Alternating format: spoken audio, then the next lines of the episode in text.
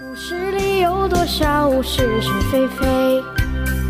故事里有多少非非是是？侍卫官杂记，作者宋乔，由事了播讲。故事里的事，说不是就不是，是也不是。在草山住了一晚，冷冷清清，毫无意思。今天又一大早，夫人就提议回到台北。先生当然不反对。先生花了两三个钟头的功夫接见台北的地方人士，这也是民主作风的表现。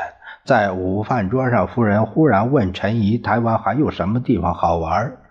陈怡想了一会儿，恭恭敬敬地说：“呃，日月潭的水力发电设施值得看看。”由这里去不算太远，怎么个去法？先生问他，显然也很感兴趣。呃，可以先坐飞机到台中，然后再换轿车去日月潭。好吧，我们去一趟好了。专机飞了半个钟头，来到台中机场上，早已有几辆车子在那等着。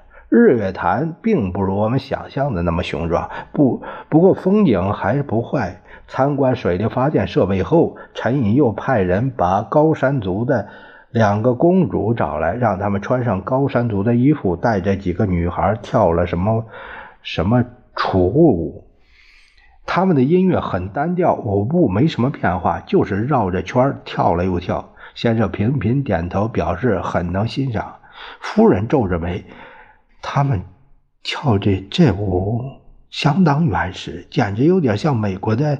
红印第安人，这这大概是文化水准的关系。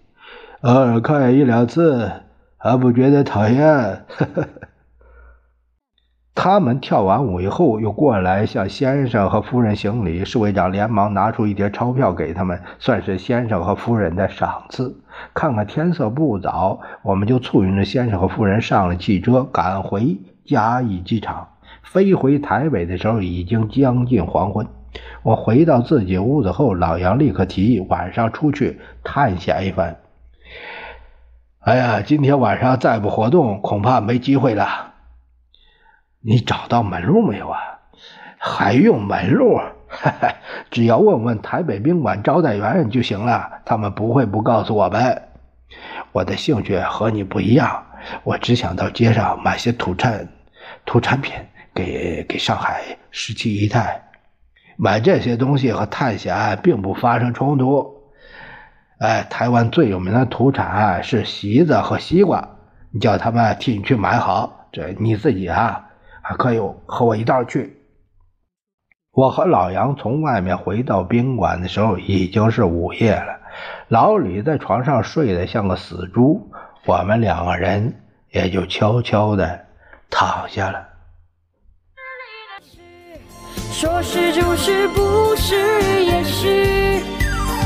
故事里的事，说不是就不是，是也。